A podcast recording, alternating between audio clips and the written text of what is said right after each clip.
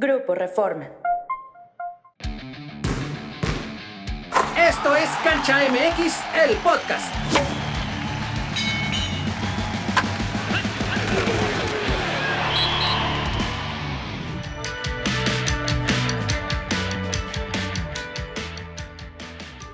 Amigos de Grupo Reforma, bienvenidos a Cancha MX. Hoy tenemos tres invitados de lujo. Arturo Bricio, muchas gracias por estar con nosotros. Francisco Javier González, bienvenido. Heriberto Murrieta, muchas gracias por estar aquí con nosotros. Soy Jesús Ballesteros y vamos a platicar de tres temas muy importantes, pero empezando por el que tenemos a la vuelta de la esquina. El cierre de la Liga MX. ¿Qué les ha parecido esta temporada en términos generales? ¿Podemos hablar de mediocridad porque hay 16 equipos vivos en la última jornada o de una temporada muy pareja? Arturo, ¿cómo lo ves? Bueno, ante todo un placer estar con ustedes. Mira, yo siempre he dicho que nuestra liga no es competitiva, pero es muy competida. Y, voy a decir por qué. Una liga competitiva, en mi opinión, es aquella donde gana el mejor, ¿no? Y, si la tabla llena es el, parámetro, pues me parece que no hay duda, ¿no? Porque es mantener una estabilidad deportiva eh, y una suma ¿no? de puntos que te convierten al final en, el, en el monarca. ¿Que, ¿Cuál es el peligro de ello? Pues que pase lo que pase en las ligas grandotas del mundo, ¿no? Que, prácticamente es uno o dos equipos los que están pasándose la estafeta. En nuestro torneo no. En nuestro torneo hay una cantidad, ha habido una cantidad de campeones eh, que, que de pronto hasta la memoria nos falla, ¿no? Sobre todo con el torneo corto, ¿no? Pero es un torneo sumamente emocionante. Esta fase final, esta última semana, donde cualquiera casi se puede meter, donde tienes definido un par de partidos o un partido donde no hay nada a jugar y el superliderato, lo demás tiene todavía mucho migajón, pues me parece que eso hace que nuestra liga sea sumamente emocionante, divertida e, insisto, sumamente competida, ¿no?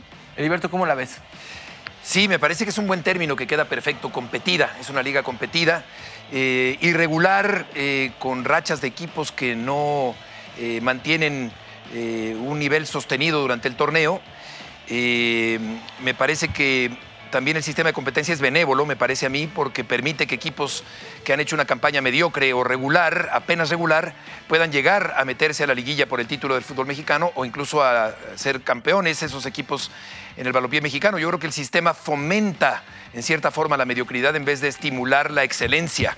Eso me parece que también es uno de los rasgos más eh, representativos del sistema de competencia del fútbol mexicano.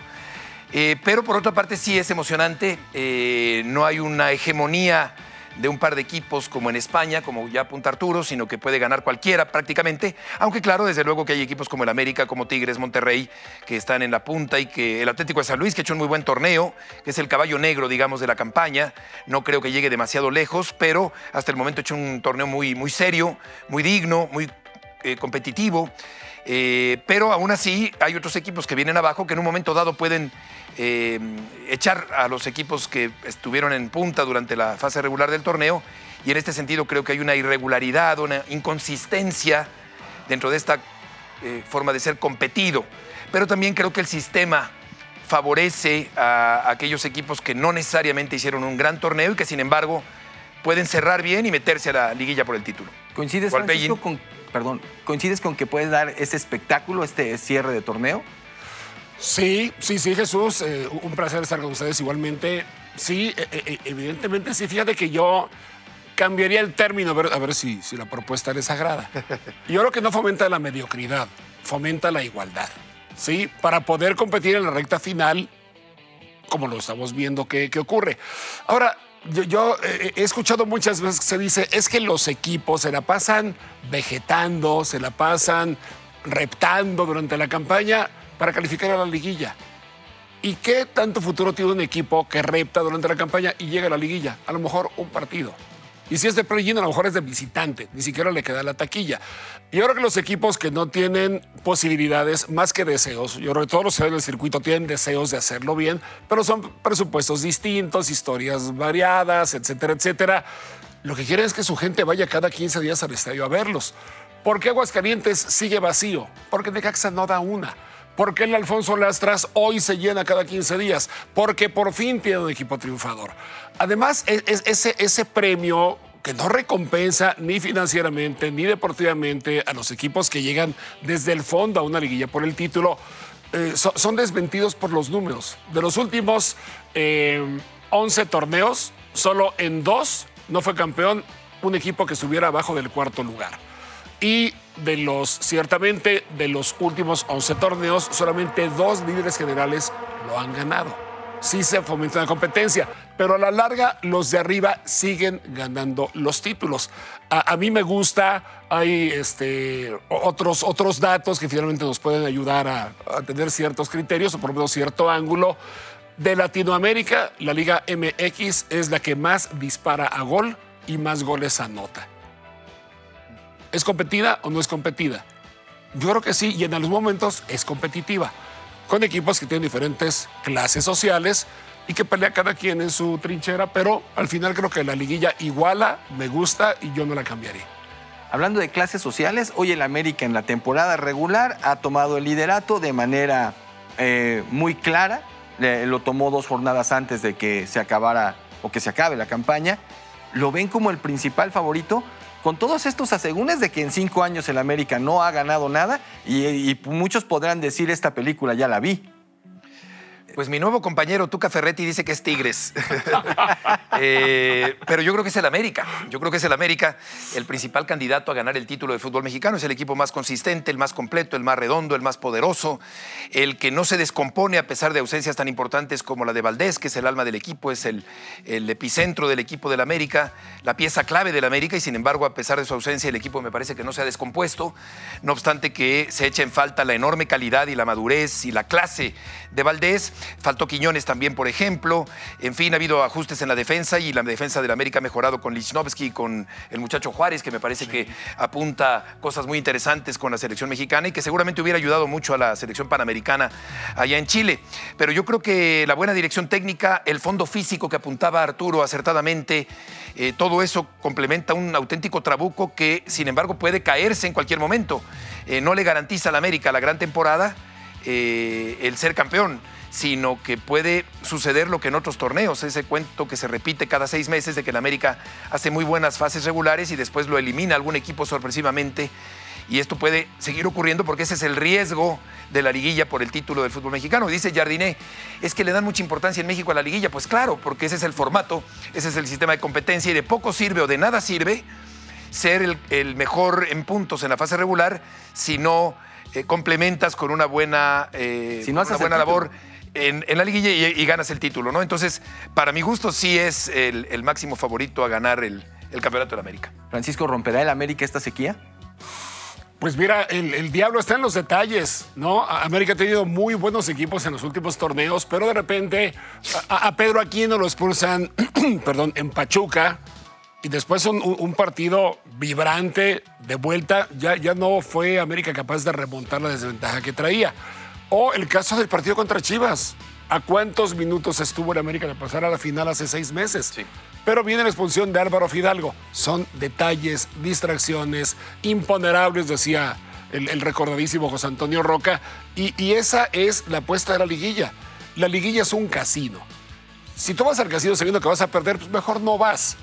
Y si sabes que vas a ganar, pues a lo mejor vas, pero no, es, es la sorpresa, es la posibilidad de que suceda lo impensable. Y eso ocurre en los detalles. Ahora América es el equipo con más puntos, con más goles a favor, con menos goles en contra, con un plantel al que se le caen algunas figuritas y ya entran otras y hacen lo mismo o mejor. Creo que está muy bien dirigido.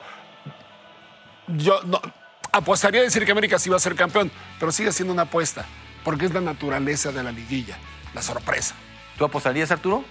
Mira, antes de, de decirte lo que yo pi- pienso de, de América, quiero de- hacer un par de apuntes, ¿no? Eh, decía hace rato Jesús Javier, eh, y es un mantra que se repite, y como buen mantra, pues se lo acaba uno creyendo. Aquí cualquiera puede ser campeón, no es cierto.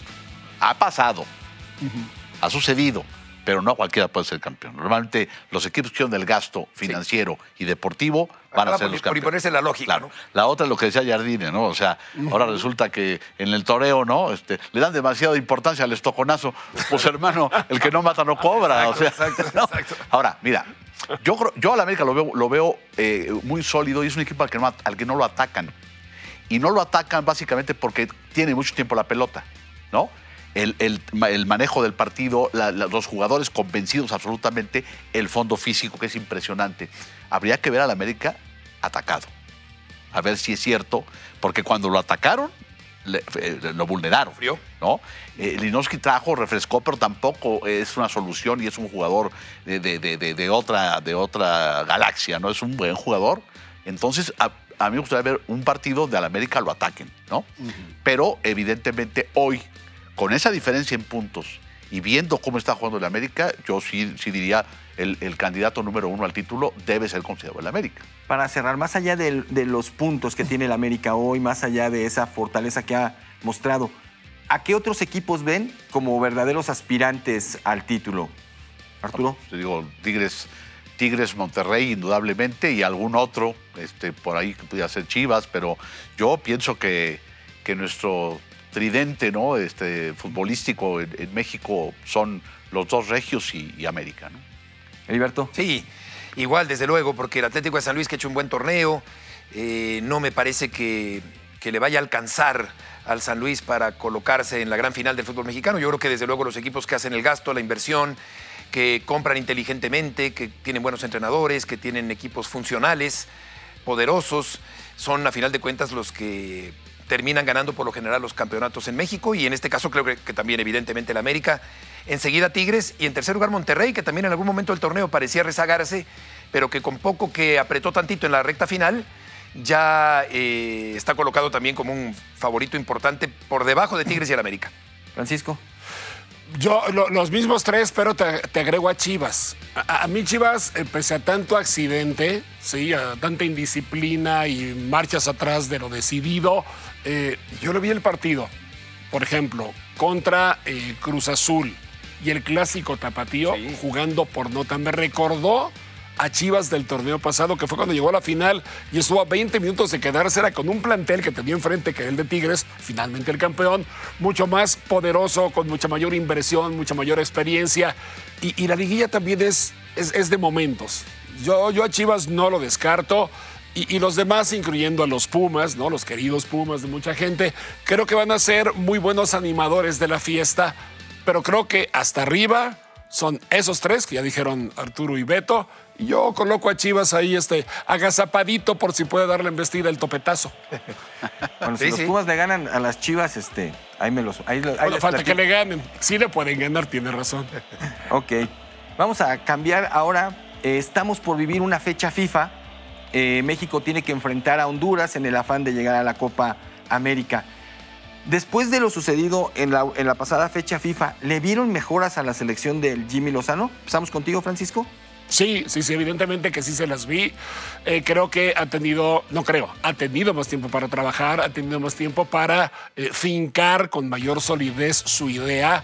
Eh, los jugadores le están entendiendo y, y creo que Jimmy sin hacer nada fuera de lo común simplemente pone a cada quien en su lugar, les da ciertas libertades y plantea muy bien los partidos. Me gustó la valentía, el arrojo con que jugó la selección nacional frente a Gandhi, sobre todo frente a Alemania, pero ambos partidos creo que los, los cumple muy bien. Eh, mi único deseo es que mantenga ese nivel ahora contra Honduras.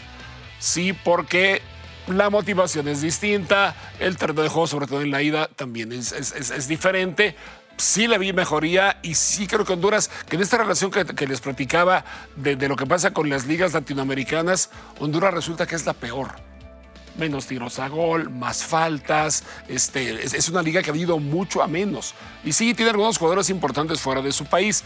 Honduras, pienso con todo respeto, con todo el dolor de mi corazón para ellos, que no va a ser rival para la selección mexicana. Eso pienso sin desestimarlos, porque eso es un gran pecado que cometemos en México, pero sí viendo el nivel que guarda cada uno.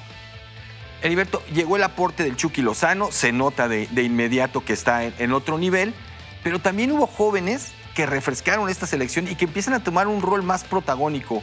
¿O- ¿Lo ves así? Sí, a mí también me gustó mucho el desempeño de la selección mexicana. Claro que hubo mejoría, hubo personalidad, le hizo partido a Alemania, fue muy competitivo el equipo de México. Creo que fue un cambio muy positivo de la selección de Jaime Lozano. Eh, me pareció muy valioso ese partido para el equipo de México, que hace albergar esperanzas de que la selección puede tener un buen camino rumbo al próximo Campeonato Mundial. Con respecto a estos jóvenes, yo creo que sí, particularmente Cortizo, que apareció en ese eh, segundo tiempo, Huerta, que hoy por hoy es un jugador que aporta mucho, que tiene chispa, que tiene dinámica, que es participativo, que quiere la pelota, que encara, que dribla, que entrega la pelota con sentido, que puede meter goles, que es carismático, por si fuera poco, muy completo eh, Huerta en esta irrupción refrescante de un jugador joven del equipo universitario en la selección mexicana. Pero comparto con Javier eh, dónde quedó aquella jerarquía, aquella competitividad, personalidad férrea de los hondureños, que eran eh, jugadores que ponían las peras a 25 a los mexicanos durante muchísimos años. No era nada fácil enfrentar a Honduras y ahora ha venido a menos dramáticamente el fútbol de Honduras. Yo creo que es asequible el equipo de Honduras para México, debe ganar los partidos. Y sí creo que estos eh, apuntalamientos jóvenes han venido a, mejorar el esquema de Jaime Lozano, que ya tiene una, una base que mejoró sustancialmente en el partido contra Alemania y que no debe tener problemas en estos partidos frente a Honduras. Arturo, ¿se empieza a crear una competencia? Eh, ¿Crees que le esté beneficiando? Estos rostros nuevos le traen frescura, pero también competencia a los ya establecidos. No, por supuesto, por supuesto, ¿no? Por supuesto que así, y así tiene que ser una selección. Ya lo platicamos alguna vez, ¿eh? a, mí no me agrada el hecho de que la selección se use como un laboratorio para ver jugadores. Los jugadores se deben de ver en la liga y en el entrenamiento. el equipo debe ser razonablemente siempre el mismo, ¿no? Pero bueno, ese, cada, cada maestro enseña con su librito. A mí yo vi una mejoría, eh, este, pero, pero en serio, ¿eh? con, con los últimos sinodales, a un equipo mexicano eh, completamente atrevido, eh, sin, sin, sin, ningún miedo, sin ningún temor ante un equipo muy rasposo como Gana y un gigante como es Alemania. Mi temor radica en que históricamente el fútbol mexicano y la selección nacional se mimetiza con el adversario. O sea, le puedes jugar de todo a todo a Brasil y mañana estás jugando como Jamaica. Digo, y no porque Jamaica juegue mal, sino porque es otro estilo, es un equipo que teóricamente no tendría por qué ni siquiera hacerte partido. Y hoy, tradicionalmente, Honduras, eh, eh, cuando, cuando, los, cuando juega partidos de eliminatoria, pues juega un, deporte muy parecido al fútbol. Porque la barrida es el táctico del partido, porque el foul es el táctico del partido, porque miden al árbitro, le, pegan al habilidoso. Y entonces ese es mi temor. De otra manera, creo, con, todo el respeto que se merece el cuadro Catracho, que México tendría por qué tener un problema en despacharlos. ¿no? Estamos a punto de cumplir un año de una de un sismo que, le pegó durísimo a la selección mexicana, ¿no? Estamos, han pasado 11 meses desde lo de Qatar. Eh, y como que por fin se empiezan a respirar de otra manera, ¿no? Como que por fin llega ese momento de tranquilidad y como de otra vez de acercamiento con el público que empieza a creer nuevamente en la selección, en la selección mexicana. Heriberto, ¿crees? ¿Nos da para creer? ¿Nos, inspira confianza esta evolución con Jimmy Lozano? Sí, por una parte agregaría, Chuy, que, esto es interesante, lo de, lo de esta mimetización eh, yo creo que es una cuestión mental cuando supones eh, o presupones que el contrincante es débil, eh, aflojas mentalmente, que no debería ocurrir porque una potencia y, un futbolista con la mente muy sólida, igual le mete ocho, sin piedad, pero quizá el futbolista mexicano por alguna razón consiente un poquito más y luego se mete en problemas, cosa que no hace con las potencias a las que les pelea al tú por tú y, les puede llegar a ganar o hacer partido como con Alemania. Eh, con respecto a, Bueno, sí, claro, el público, este es, un, este es un vaivén de sentimientos y de sensaciones. El público cae en depresión profunda después del fracaso en un mundial o de la eliminación en un mundial, que en este caso no solo fue eliminación, sino que vino acompañada de fracaso rotundo.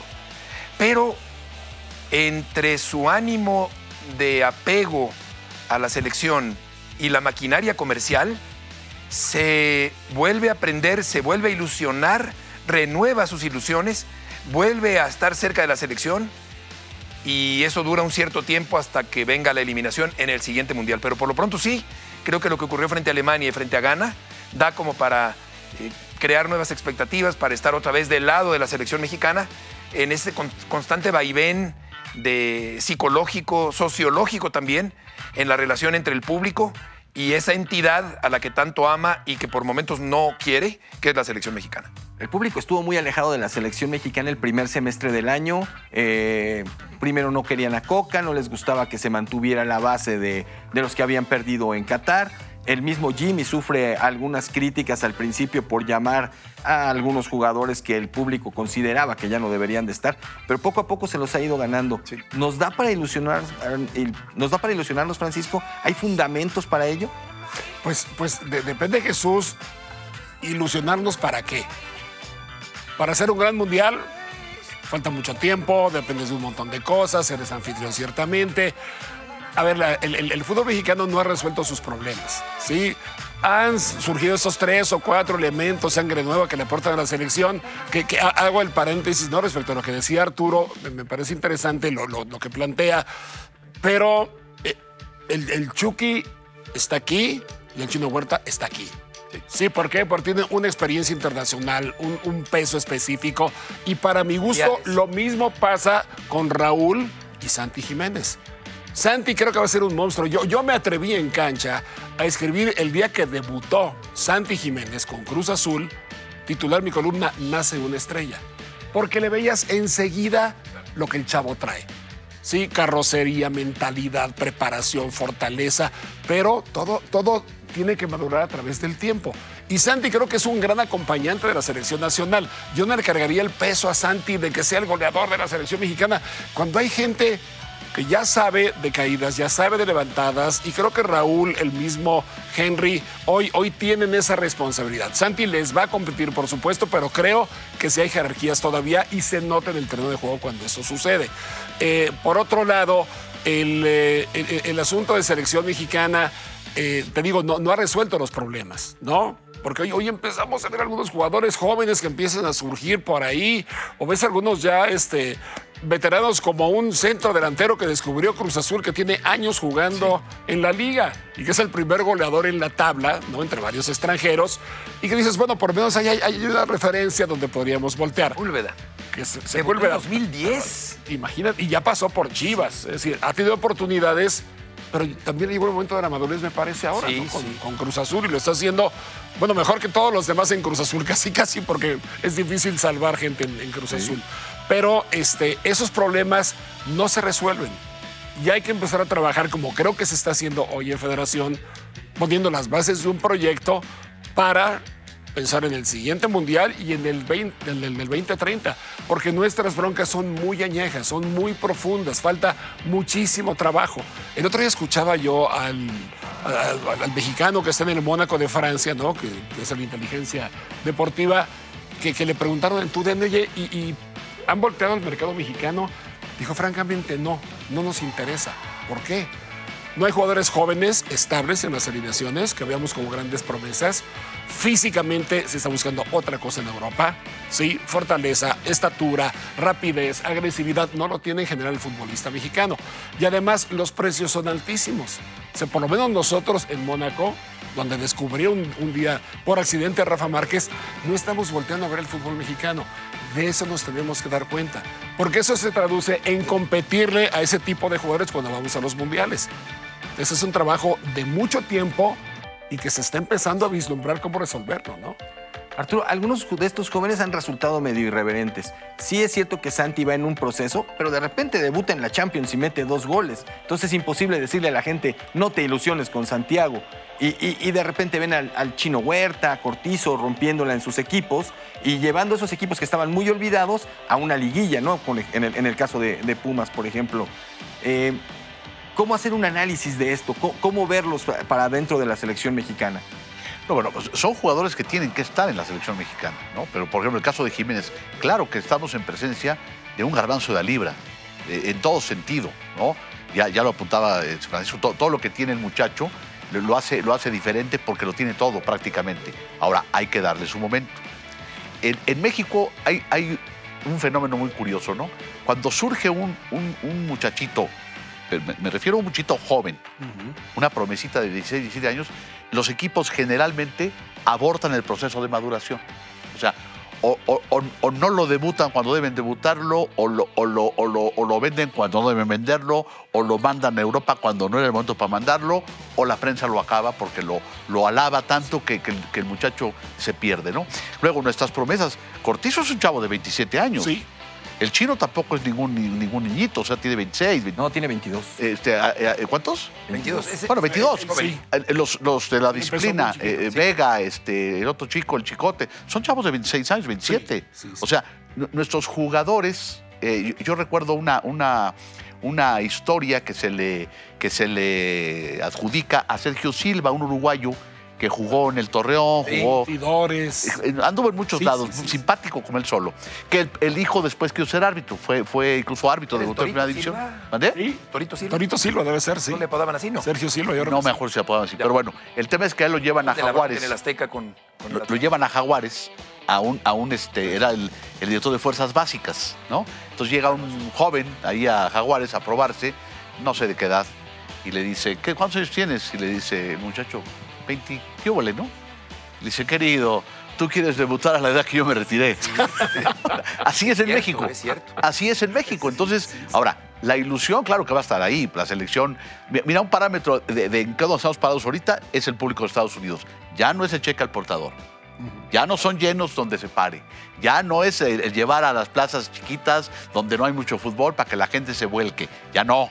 Entonces, ese tiene que ser un foquito de alarma para la gente en federación. Pero yo concuerdo con Francisco. El tema es poner las bases para lo que viene. Lo, lo de ahorita no se va a arreglar eh, mañana, por mucho que pensemos que la selección eh, tiene una mejoría. ¿no? Que por cierto, eh, ¿no les desconcertó el cobro de, de Jiménez a Lopanenka? O sea, un chico tan centrado, tan ubicado, que va con una carrera muy bien con los pies en la tierra, porque tampoco es que esté sobrado, pero me, me- me- me desconcertó una, una pifia de esa naturaleza. O sea, él no está para darse esos lujos, esos adornos, sino para cobrar contundentemente un penalti. Me da la impresión de que está un poco desorientado, ha intentado cobrar de diferentes maneras, ha fallado penales, incluso con la selección mexicana, y ahora me da la impresión de que intentó esta, eh, tuvo esta peregrina ocurrencia de hacerlo a la panenca y salió, en vez de panenca, panunca. ¿No? No, estoy contigo. Sí, por supuesto. Yo No creo venía que. caso, Javier. No, en el momento en el que está. A ver, yo, yo siempre, hasta cuando Jorge Campos las metía de tres dedos, yo siempre he Mucho opinado riesgo. lo mismo. Claro, ¿para qué tomas un riesgo? Es una falta de responsabilidad. Ahora, hay quien te dice, quien lo ejecuta sí, Yo no he es visto- porque lo ensayó. Yo no he visto a Guiñac nunca claro. hacer eso. Claro, tipo claro, le mete un claro. churrestazo y la clava, ¿no? Claro. Pero bueno, mira, dicen que Echando la, a perder se aprende. la- la- Pues la sí. juventud es una y la inmadurez es una cosa Pues que se cura con los años, ¿no? Oigan, y pensando en esa juventud, en lo que viene para adelante, vamos a darle un vuelco a la información y vamos a hablar de lo que vimos en Juegos Panamericanos con las selecciones mexicanas de fútbol. Eh, empecemos con la de mujeres, creo que es un una gratísima, no sorpresa porque esperábamos que iba a estar ahí en las medallas, pero al final la manera en que van avanzando a lo largo del, del torneo creo que sí es muy interesante. ¿Cómo lo viste, Arturo? Mira, yo estoy feliz. Yo soy un admirador del fútbol femenil desde hace mucho tiempo. Eh, en, su momento tuve un cargo eh, importante en la federación desde el punto de vista arbitral y, perdón por el yoyo, pero fui un promotor decidido del arbitraje femenino y, veníamos de un, fracaso brutal. O sea, la, selección femenina no había hecho mayor cosa. Creo que el hecho de ir a, a- a plantarle cara, a ganar los partidos de forma contundente, demuestra de un crecimiento que no ha parado, ¿eh? Que, no, que no ha parado en, en- el fútbol mexicano, con futbolistas muy comprometidas, con futbolistas de, un gran carácter, y yo me siento feliz con esa, con esa medalla de oro. ¿no? Heriberto, las chicas hacen un gran trabajo. Eso tiene que, que traer también de parte de la federación un mayor apoyo para su crecimiento, ¿no? Hoy vemos todavía equipos que no juegan en el estadio de, de la institución, que juegan en una cancha alterna. Eh, algo tiene que hacer la federación después de un logro tan importante, ¿no? Claro que sí, darle continuidad, eh, aprovechar positivamente este logro, a diferencia de lo que pasó con los hombres, que eh, me, me desconcertó mucho la declaración de Ibar Cisniega cuando dijo que no necesariamente el equipo mexicano de fútbol panamericano iba en pos de una medalla a los Juegos Panamericanos. Y luego Cadena dijo lo contrario, tenían que ponerse de acuerdo entrenador y presidente de la Federación Mexicana de Fútbol para empezar sobre las los logros, las, las- las- las metas, los objetivos de este equipo. Entonces yo creo que cómo no se va a querer aspirar a una medalla si en el grupo está un equipo como República Dominicana, por ejemplo, al que no se le puede ganar, por cierto. Y el equipo mexicano había metido un solo gol, que fue, por cierto, autogol. No, Entonces, metieron gol hasta la final. Correcto. Eh, me parece que, que en ese sentido se trabajó muy mal. Comprendo también que varios clubes no quisieron prestar a varios jugadores y esto también habría que reglamentarlo o hablarlo o acordarlo de alguna manera para que en el futuro la selección mexicana pueda ser más competitiva en eventos internacionales donde se supone que tendría que ganar pues por lo menos la medalla de plata. Y en este caso me quedé muy decepcionado por la. A pesar del esfuerzo contra Brasil, de la presión del, del segundo tiempo atacando y, y buscando empatar el marcador, pero creo que a diferencia de las mujeres, se hizo un trabajo muy malo con, con los hombres en los Juegos Panamericanos. Francisco, en, en cuanto al entrenador para la selección femenil, apostaron por un español que tiene un buen cartel y que nos está demostrando y que además te da ese plus, ¿no? De ver a España campeón del mundo, de que dices, saben cómo se pueden hacer las cosas. Eh, ¿Es el camino a seguir? Pi- Pienso que sí. Sie- Siempre los resultados van a, van a determinarlo. Pero de inicio, ¿qué tiradero encontró el señor Pedro López? Estaba la casa muy tirada, estaba derrumbada. Con todo lo que pasó en la gestión anterior, con, con Domínguez que no tenía el control del grupo, que había preferencias, quién sabe cuánta cosa se habló, que se- la leímos en cancha, toda ella, toda esa historia. Pero este, finalmente fue alguien que puso orden. Eh, yo yo este, quiero agregar algo sobre lo que decían Beto y Arturo sobre ambas selecciones. De la selección femenil fue una selección sub-23, fue, fue nuestra selección. Le quitaron las jugadoras a los clubes. América, entre otras cosas, pierde liderato general en la última jornada porque le faltan jugadoras y, también porque este, Rayadas lo hizo muy bien. Sí, le, ganó el partido y Tigres quedó en primer lugar de la tabla de la femenil. Pero finalmente sí hubo un esfuerzo federativo por decir, llévate lo que tú quieras. Sí, no es fecha FIFA. Y entonces resulta que te mides algunas selecciones sub-20, algunas creo que hasta sub-19, con una selección absoluta, que era la de México. Entonces, ahí las fuerzas no eran iguales. Por supuesto que es bienvenido, valorado el haber ganado la medalla de oro, pero creo que no todos los equipos fueron en igualdad de circunstancias. México hizo lo que le tocaba hacer, que fue cumplir muy bien, más que cumplir. Con la selección varonil, ¿qué pasó? Un cambio de entrenador, sí, a la mitad del río, por lo que pasó con Gerardo Espinosa, clubes que no prestan a sus jugadores. Bueno, en el femenil me regreso un poco. Sabemos el caso de que Chile se queda sin porteras. ¿Por qué? Porque no es fecha FIFA y, y la mala gestión directiva o la imposibilidad de que bueno, los equipos europeos dijeran, te las presto unos días más, hicieron que jugara una delantera como portera. Eso, bueno, ni en el barrio pasaba. O sea, no, por lo menos el que se podía portero sabía calzarse los guantes. Menos. tuvieron que entrenar a una delantera. Entonces, e- e- eso te habla de un, de, un, de un torneo de fútbol femenil muy surrealista, muy surrealista. Qué bueno que lo ganó México. En cuanto a la a varonil, me regreso. Una selección con poco tiempo de trabajo, sin los jugadores que quería el director técnico. Y, yo no sé si reglamentarse la solución. El, problema es que al no ser fecha FIFA, ¿qué reglamentas? Los clubes están jugando su pase a la liguilla. Ramón Juárez que se vaya para Americanos, ya que hemos hablado también de él. Un, elemento que Jardine lo madura en San Luis cuando se va de presa por Atlético de San Luis y ahora regresa a la América y, y está su técnico y le da la confianza. Para el muchacho también es un salto brutal ser hoy titular del América previo al inicio de una liguilla por el título en la que América es favorito. ¿Quién paga los contratos? Los clubes. El usufructo lo hace la selección nacional. Entonces hay, hay- hay un galimatías ahí muy difícil de resolver. Yo creo que fue una selección que por falta de trabajo fue mejorando partido a partido. Cada juego a mí me gustó más la selección. A Brasil le pudo ganar. Su primer gol sí fue un autogol, pero con una presión brutal que había hecho el equipo mexicano, que tiene dos o tres muy buenos elementos que están ya jugando en primera división de manera brillante, algunos de ellos. Y yo le doy el beneficio porque ganó medalla.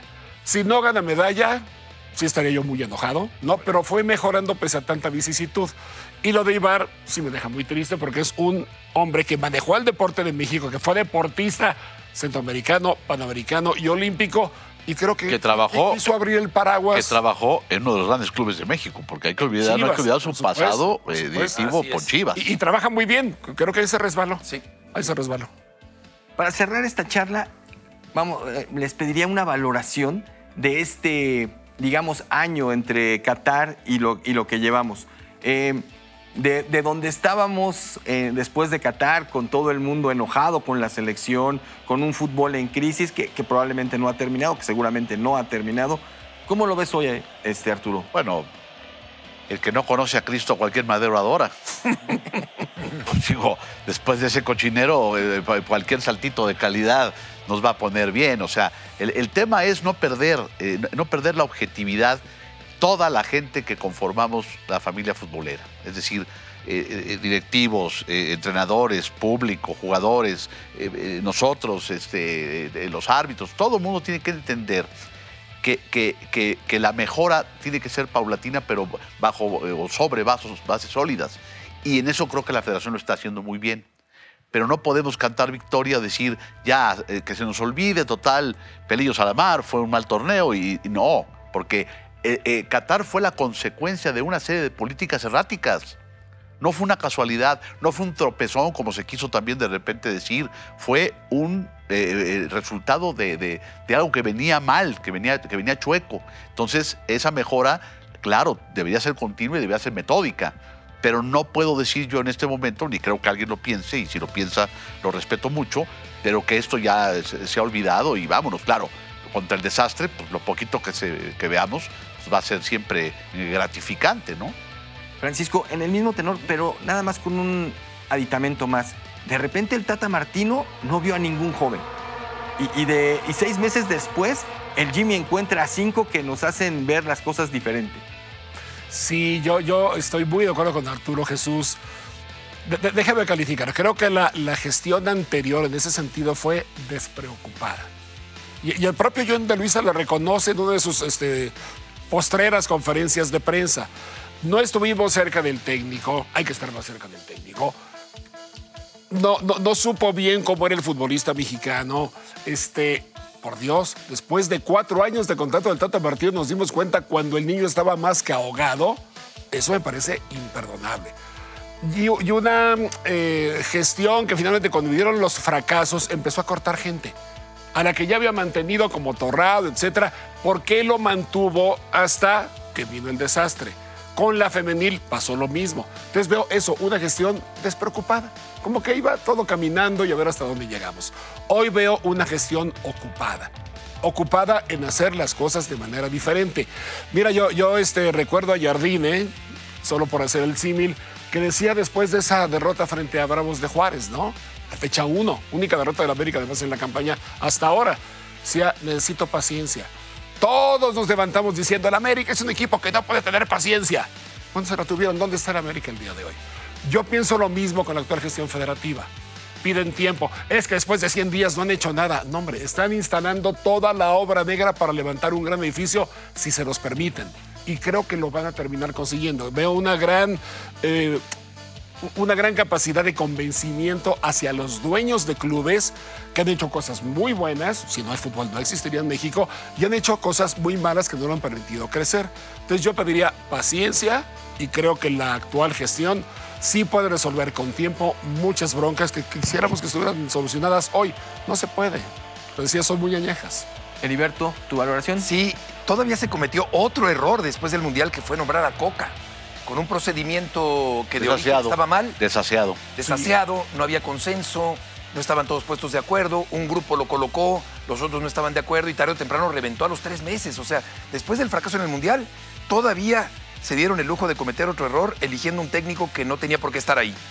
No porque no sea buen técnico, pero no tenía por qué estar en ese momento en la selección mexicana. O sea, todavía hubo otro error. Ahora, el fútbol mexicano ha sido una historia de un eterno avance y retroceso. Parece que ya vamos hacia el frente a consolidarnos y viene otro trancazo. Esa ha sido la historia de dos pasos para adelante y uno para atrás, como en los danzones puede ser, querido Arturo. Eh, y eso es increíble porque cuando Javier habla tan atinadamente de que se está edificando una nueva construcción del fútbol mexicano, yo pensaría que para estas alturas, 2023, después de que en 1943 este fútbol se hizo profesional, y estamos en 2023, yo pensaría que a estas alturas ya tendríamos que tener una estructura sólida, de un fútbol un poco más eh, bollante, un poco más, eh, con más personalidad, con más triunfos, eh, con más solidez, y no lo tenemos todavía. ¿Sabes por qué creo que ocurre? A ver si están de acuerdo, Jesús. Porque en, en- en el cuarenta y tantos no teníamos tantos elementos de comparación para saber dónde estábamos. Sí. ¿no? Pues salías a cada mundial y te partían la boca y regresabas a casa llorando y a la siguiente lo mismo, hasta que fuimos mejorando un poco, ¿no? Este, para llegar a la segunda ronda, etcétera, o los mundiales en casa. Pero hoy, en, en este mundo globalizado y tecnológico, es tan fácil saber dónde estás, cuánto corre tu jugador, cuánto gana tu jugador, qué tan dura es su competencia, te, da para esa competencia internacional o para una contratación de un gran equipo del extranjero. No nos da. Antes no lo sabíamos. Hoy creo que hay parámetros económicos. Estados Unidos lleva in- invirtiendo en su liga 26 años. Hoy resulta que es una liga poderosísima económicamente. Aquí seguimos igual, pero ya nos comparamos. Oye, esos crecieron muchísimo. No era casualidad que le pegaran al tri. Sí es cierto que eran mejores, hasta hoy lo estamos viendo en algunos este, aspectos. Hoy la comparación creo que nos obliga justamente a hacerlo diferente. Claro, porque sí hay dinero para crecer deportivamente. Claro. Es cosa de hacerlo con más inteligencia, con más cabeza, qué sé yo, mejorar el fútbol mexicano.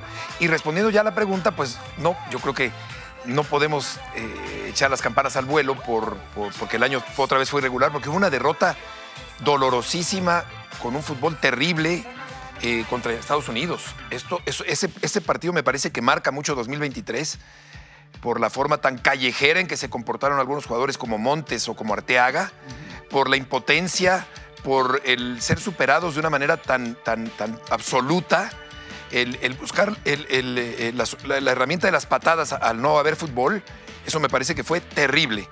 Y luego el partido contra Alemania, que es un poco lo contrario. Pero yo diría que todavía falta mucho para que este fútbol se recupere del masazo del fracaso en el Campeonato Mundial. Pues esperemos que, que así sea, que se vayan recuperando. Arturo, muchísimas gracias. Al contrario, un placerazo. Francisco Javier, muchísimas gracias por estar con nosotros. A ti, Jesús, al contrario. Heriberto, un placer tenerte gusto, por aquí. igualmente. Pero sobre todo, gracias a ustedes y los esperamos en una edición próxima de Cancha MX. Hasta entonces.